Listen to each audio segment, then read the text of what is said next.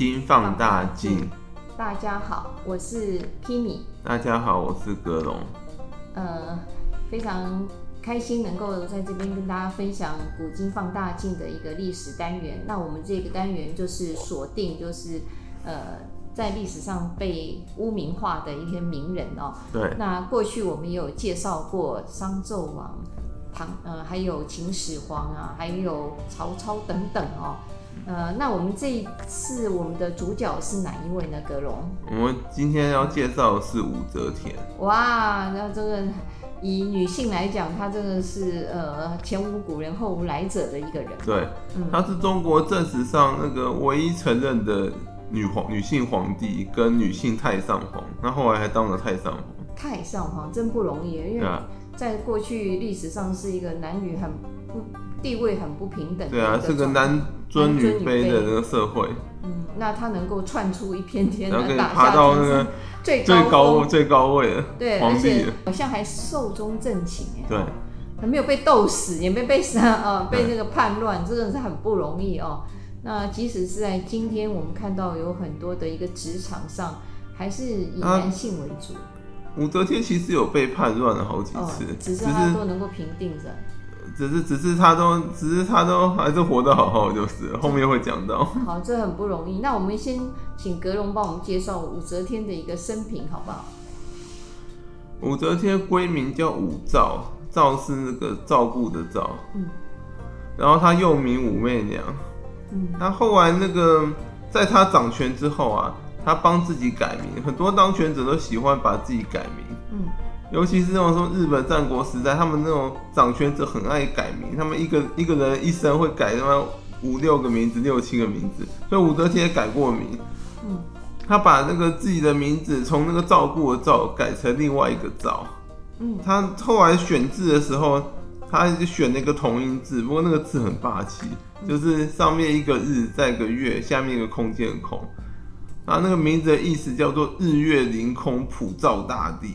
哦，光看这八个字就非常对。他取那名字的意思是这样。嗯。然后那个日那个日月空的字也念“照”。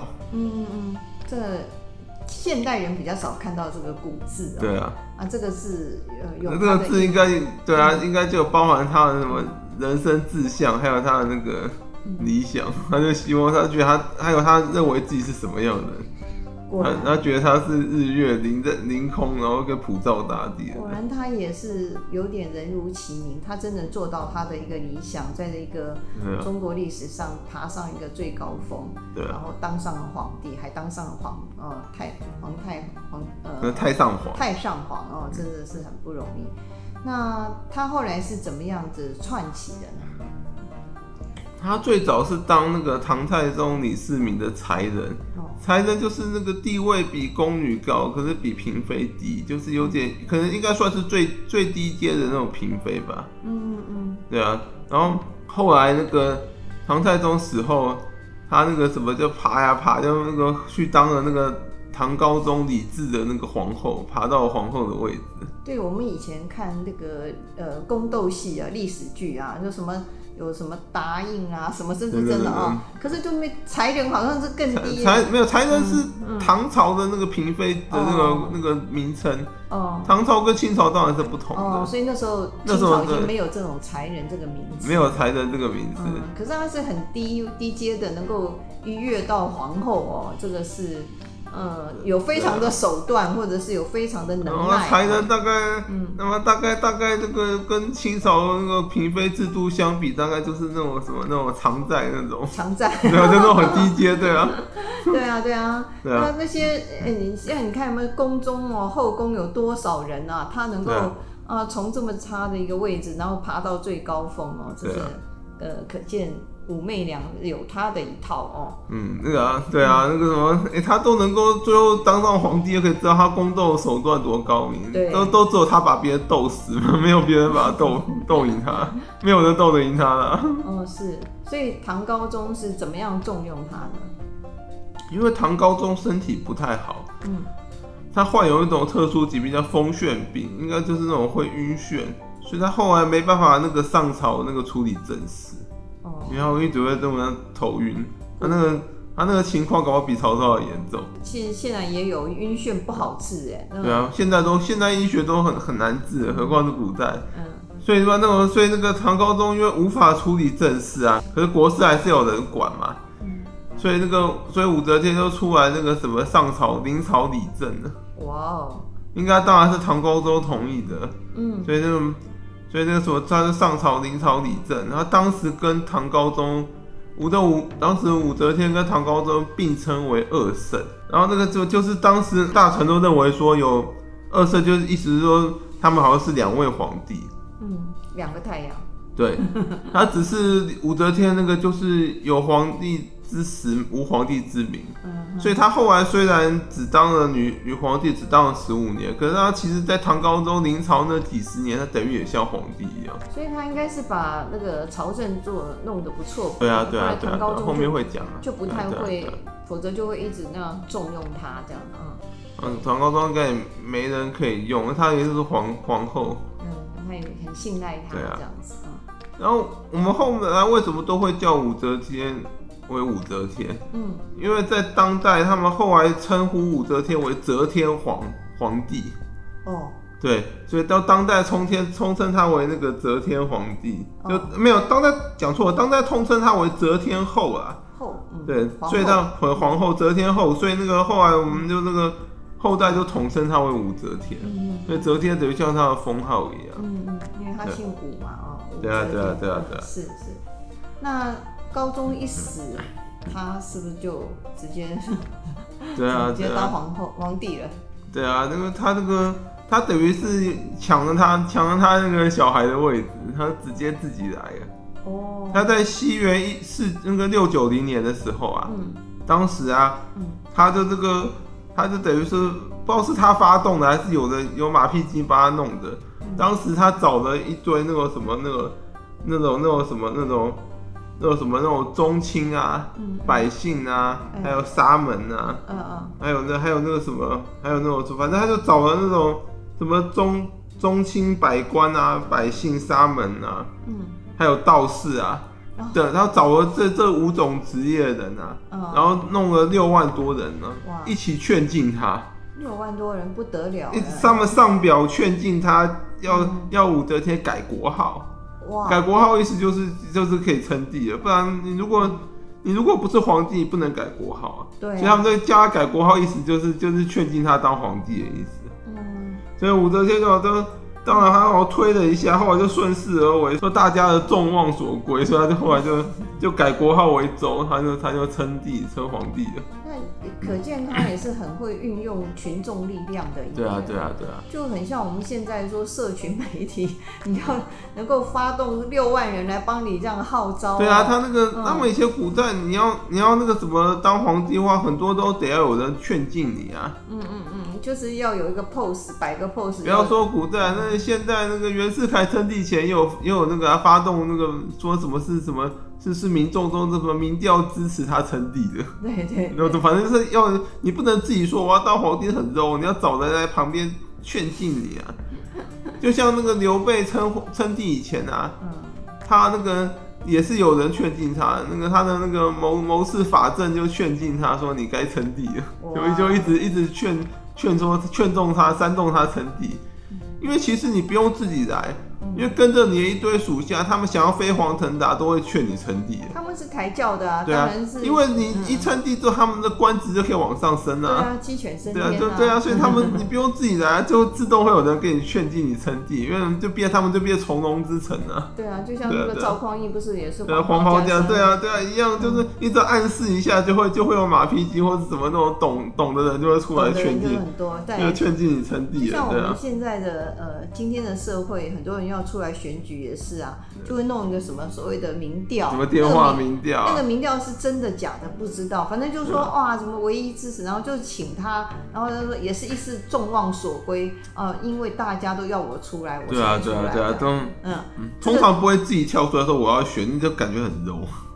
然后都是要那个找旁人来劝劝进你这样。对，你刚刚讲到有沙门这个，那呃，因为武则天跟那个佛教的关系很渊源很深啊，哦，所以他好像也在那个曾经呃出家为尼，对不对？对啊，哦、所以武则天其实也也就是那个他在他在他主政期间，他好像蛮那个蛮那个崇崇尚佛教的，是是，是，所以佛教因此就变成那个怎么讲蛮兴盛的。没错没错，那。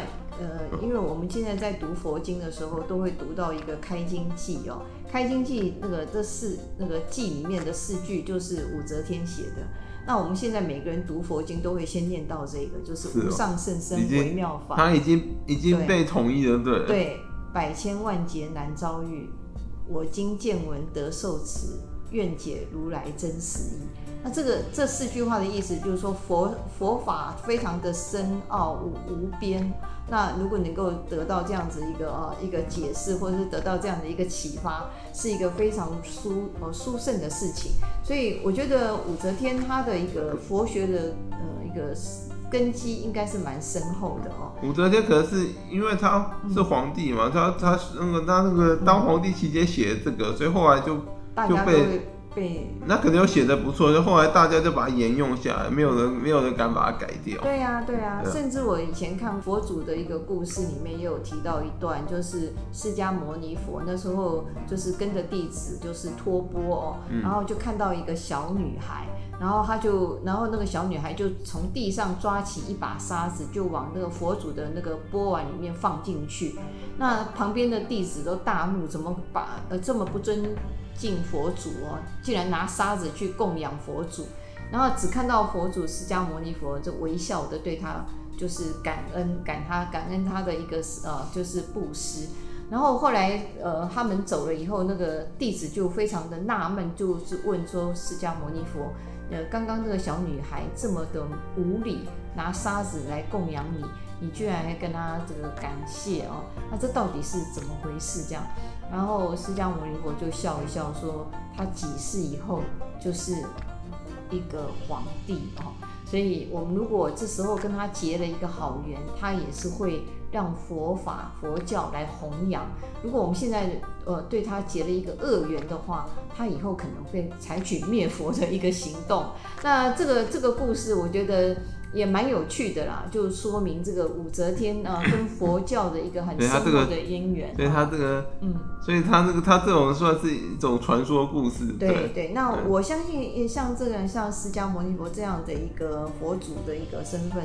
他是有神通的，他是可以看到几十。那如果按照佛祖释迦牟尼佛说法，嗯、那那个那个那个三武之凤之祸灭佛那三位三位五治皇帝，可是跟佛教有结怨的。是有可能，就是一就是生生世世累世的一种哦冤冤冤，就是人家冤亲债主那样子的一个。所以他们那三位有有武治为帝号才会才去灭佛，啊。人家说要广结善缘，大概意思就是这样子哦，因为你不知道哪一世会碰到你现在的。冤亲债主等等哦，好，那我们就现在再把它拉回来。武则天哈，嗯，那武则天她到底是被历史上污名了哪一些？呃，等一下，她的生平还没讲完，还没讲完哦。对，武则天她那个，在西元六九零年的时候继位为皇帝嘛，嗯，然后她一直当皇帝当到西元那个七零五年，当了蛮久的。对。他其实继位的时候就蛮老，因为西元七零五年的时候啊，嗯、他那时候已经八十一岁。哦，他活到八十一岁哦。对，然后八十一，他武则天其实，在历史上记载，他是那个什么中国历史上第三长寿的皇帝。真的。他只输给乾隆跟另外一个忘了是谁，反正那个、哦、他是历史上那个。嗯寿命第三长的皇帝不容易，对啊，因为人家说人生七十古来稀，对啊，古人都比较短命的，他活到八十一岁。对对对，这是不是跟他这个吃斋念佛有点关系啊？不要太迷信了。所以武则天在七月七零五年的时候啊，嗯，因为他那时候已经八十一岁嘛，嗯，所以他那个时候就是那个身体已经很不好啊，嗯，他就等于说得了病人卧床不起，他没办法起来处理政事，嗯。然后那时候他他重他重用个提拔的宰相啊，嗯、一个很有名的叫张柬之啊，嗯，居然联合禁军发动兵变，哇！他们就联合禁军那个冲入那个冲入宫中，那个逼迫那个武则天退位。本来他还不想退位。对，那武则天因为已经八十岁，他也无力这么老的，然后又重病，他无力可以那个平反抗了，无力可以平乱的嘛。嗯嗯。在他年轻的时候，也有一个人造他反，后来被他平定了。谁啊？造他反那个人叫谁啊？突然忘了。哦，没关系。反正就是那个，嗯、反正就是他那个年轻时候呢，对他叛乱，他就把他给搞定了。哦。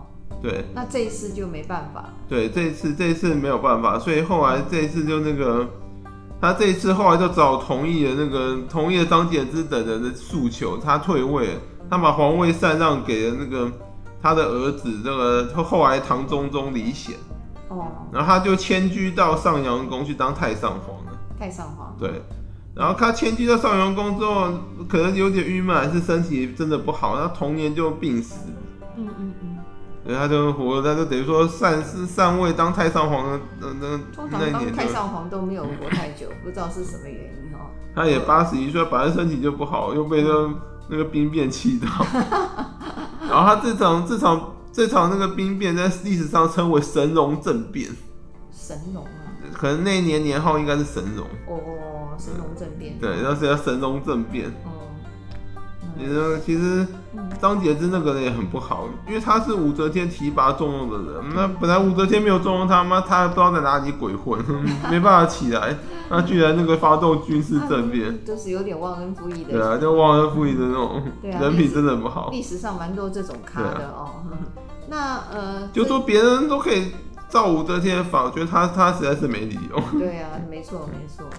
那所以这个武则天也算是太太平平的过了她的一生，创造了一个她的武则天的盛世哦。然后武则天因为知道她以女性身份当皇帝，后世人一定会黑她。果然有黑吧？所以那个武则天最有名是她弄了一个无字碑啊。嗯，就那个别人的别人那个什么，就说别人的墓碑上都会都会写一些字嘛。嗯，来那个什么来讲述自己的自己的生平，他就弄个无字碑。然后别人弄问他为什么要弄个没有字的，嗯，他就说那个是非功过那个什么那个交给对留留有后人评说，就说他这个他说我自己不评评论我自己，用让后代来评论我。他说：“你们要怎么评论，随便你们。”他蛮蛮洒脱的，我觉得他这种就是一种嗯佛家的一种理论，就是放下，然后让后人，因为你死你你往生了以后，你你根本不用在乎。对啊对啊，外界对你的。然后反而因为他这样子，反而留下那个一个历史有名的那个事迹，就无字碑，因为之前没有人没有人像他这样干过。对啊，因为以前都要写满了，所以这种一个。所以在那个碑上写满写满字的，反而留不下那个名声。那个无字反而反而会那个。你不会去记得他的碑上写什么，可是他无字碑你就永远记得。是的，武则天有弄过一个。第一个创造无字碑的一个皇帝。对啊，所以也蛮讽刺你，留了一堆字有什么用？人家人家一个字都不留，反而那个反而会被人家记住。是啊是啊，就很像无字天书一样。对啊对啊对啊，武则天其实被很多史官那个。给他妖魔化，他异族化，说他是外族，还说他像妖魔一样。其实史家跟名人黑武则天是从那个司马光开始。在在司马光以前史书其实没有什么丑化武则天，因为武则天毕竟是唐朝皇帝，唐代人的史家也不太敢丑化他。还干得不错。对，还干得不错，对。所以从司马光《资治通鉴》开始，才开始丑化武则天。什么朱熹啊、顾炎武那些人啊，接着丑化。那都是宋朝的，啊，就是对对对，什么黑化前朝就。而且那个朱熹跟那个王阳明那些人啊，他们是讲那个理学的嘛。对。理学就是那种理学是讲明白，就是那种格物致知什么的。理理学其实讲明白就就是。其实就是那种那种男性本位思想那种，没错，没错，对，所以他们当然当然会拼命骂那个那个妖魔化妖魔化这个历史上唯一女皇帝啊，因为他们在打压女性地位啊。体种？一个女生嘛，来一个，对啊对啊对啊对啊对啊，那个士大夫，嗯，那像话吗？连女性的那种、那种、那种三从四德那种很严重的那种观念，就就从那个从那什么，就从朱熹那的开始啊，那理学开始啊。嗯，那些什么女性，什么女性被什么被陌生人摸到手就要去自杀，那种、这种、这种什么这种社会风气，就他们那种人那种老学究搞出来的，蛮可怕的。对啊，对啊，所以所以这个，所以他们当然会黑武则天，不意外。然后那黑武则天最那个最严重，其实是一个叫做那个司马光开始嘛。司马光开始拼命黑武则天嘛，嗯，然后呢，朱熹烈的接着嘛，然后其实到了最清代的时候啊，嗯、就是明末清初有个叫王夫之的那个，的那个的人啊，等于集大成了。哦，他等于说是那个明末清初一个很有名的那个文人嘛。嗯，然后那个什么那个什么也是个书法家，他那个他黑武则天是黑到什么程度，你知道吗？嗯，他说武则天是什么妖魔？不是，鬼神之所不容。然后什么臣民之所什么共怨哦，把它讲成啊那，你说连鬼都不能容，对啊，容下他这样子一个人，对啊，就其实就就讲的非常夸张。共怨啊，他如果真的臣民所共怨的话，唐朝盛世早就结束了，不可能说啊武则天还维持住那个唐朝盛世。难道这个很很夸张的一个人？他们这种就叫做沙文主义的一个对。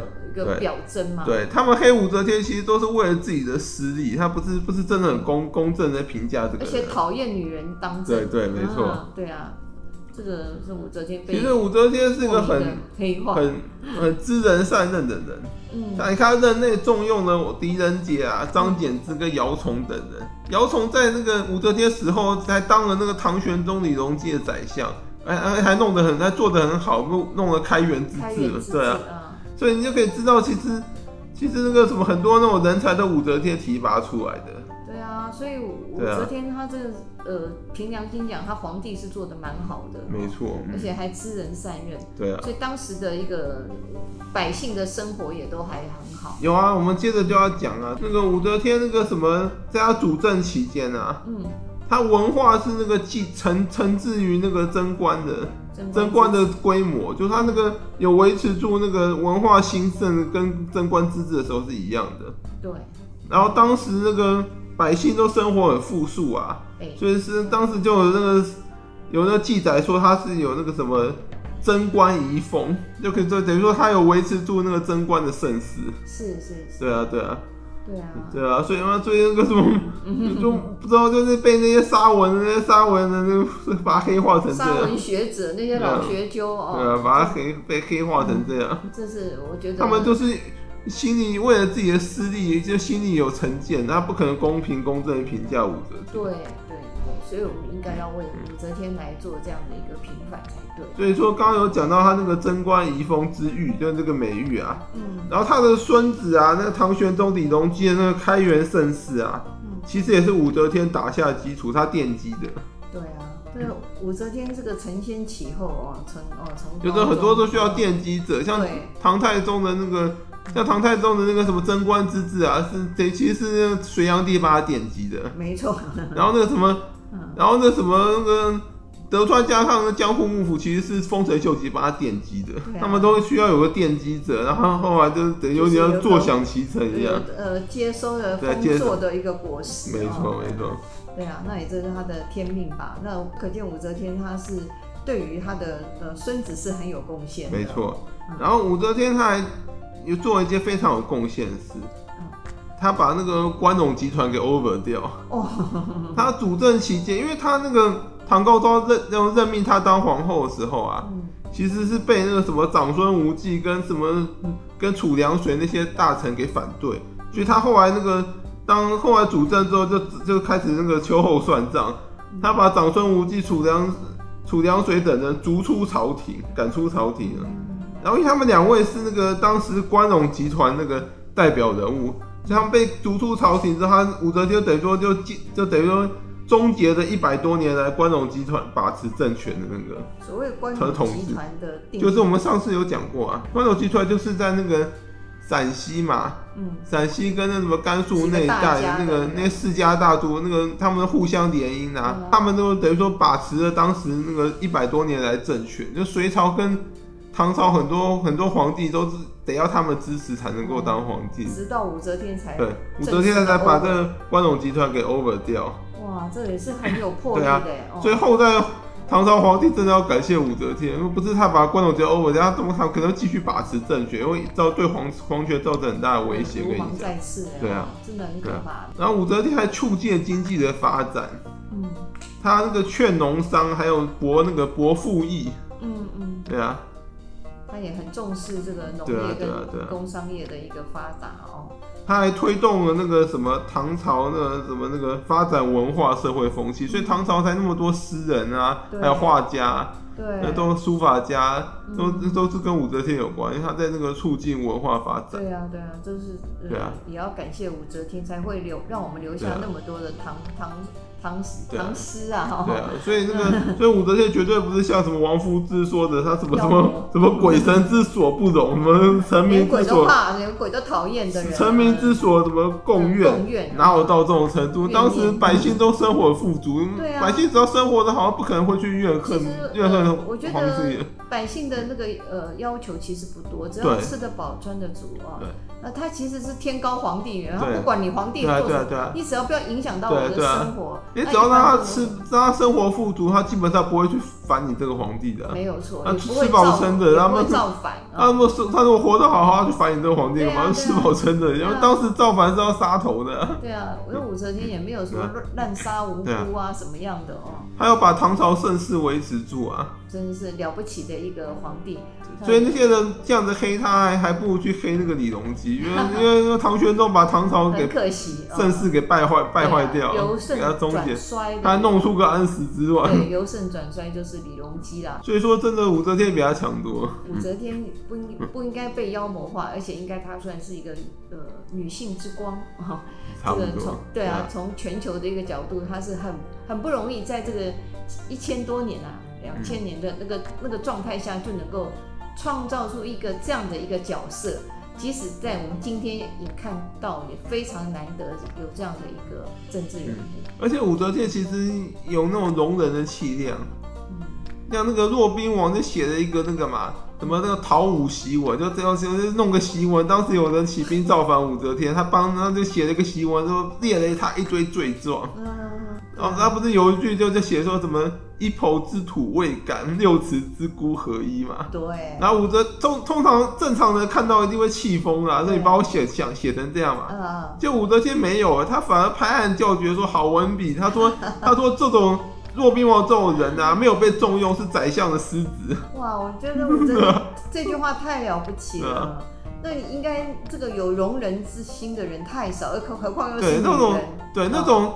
那种成功的那种领领导者啊，应该都要有这种气量。对啊，很多都是小鼻小眼的，他这么这么那个了不起。那骆宾王本来他的文笔就很好，那他居然能够，可是他在直接骂你的时候，你还居然能够对他呃表示激赏，这太不容易。对，像曹操也是啊，嗯，嗯，曹曹操不是也是被被人家那个被被那个什么，他曹操也是被人家那个写那个。写那个檄文啊，就袁绍写一封檄文讨伐他嘛。对。然后那个，然后曹操说，曹操看到之后也没有非常生气，他反而说，那看到之后那个冒了一身冷汗，连头痛都好了。他们还有点幽默感哦，曹操。好，那我们今天大概的时间也差不多。对，差不多。对，对，我们就把这个武则天，她其实在历史上的一个她的一个成就，以及她对于唐朝盛世的一个奠基。然后做了一个还原，那其实他并不是像后后世这样的一个被妖。后世只是因为很多史家都是男性嘛，对，就是看女性，他们嫉妒嫉妒一个女性那个成就比他们高啊，对，嗯，嫉妒心作祟，然后为了在为了维持他们男性本位的地位，所以所以大家打压女性地位，那个沙文，所以就故意那个把他妖魔化、异族，还说他是外族，真的是很好笑。其实他是长得很很美的一个一个皇帝啊，嗯。好，那我们今天就分享到这边，那也谢谢大家给我们的一个呃支持，谢谢大家，谢谢，谢谢，拜拜，拜拜。拜拜。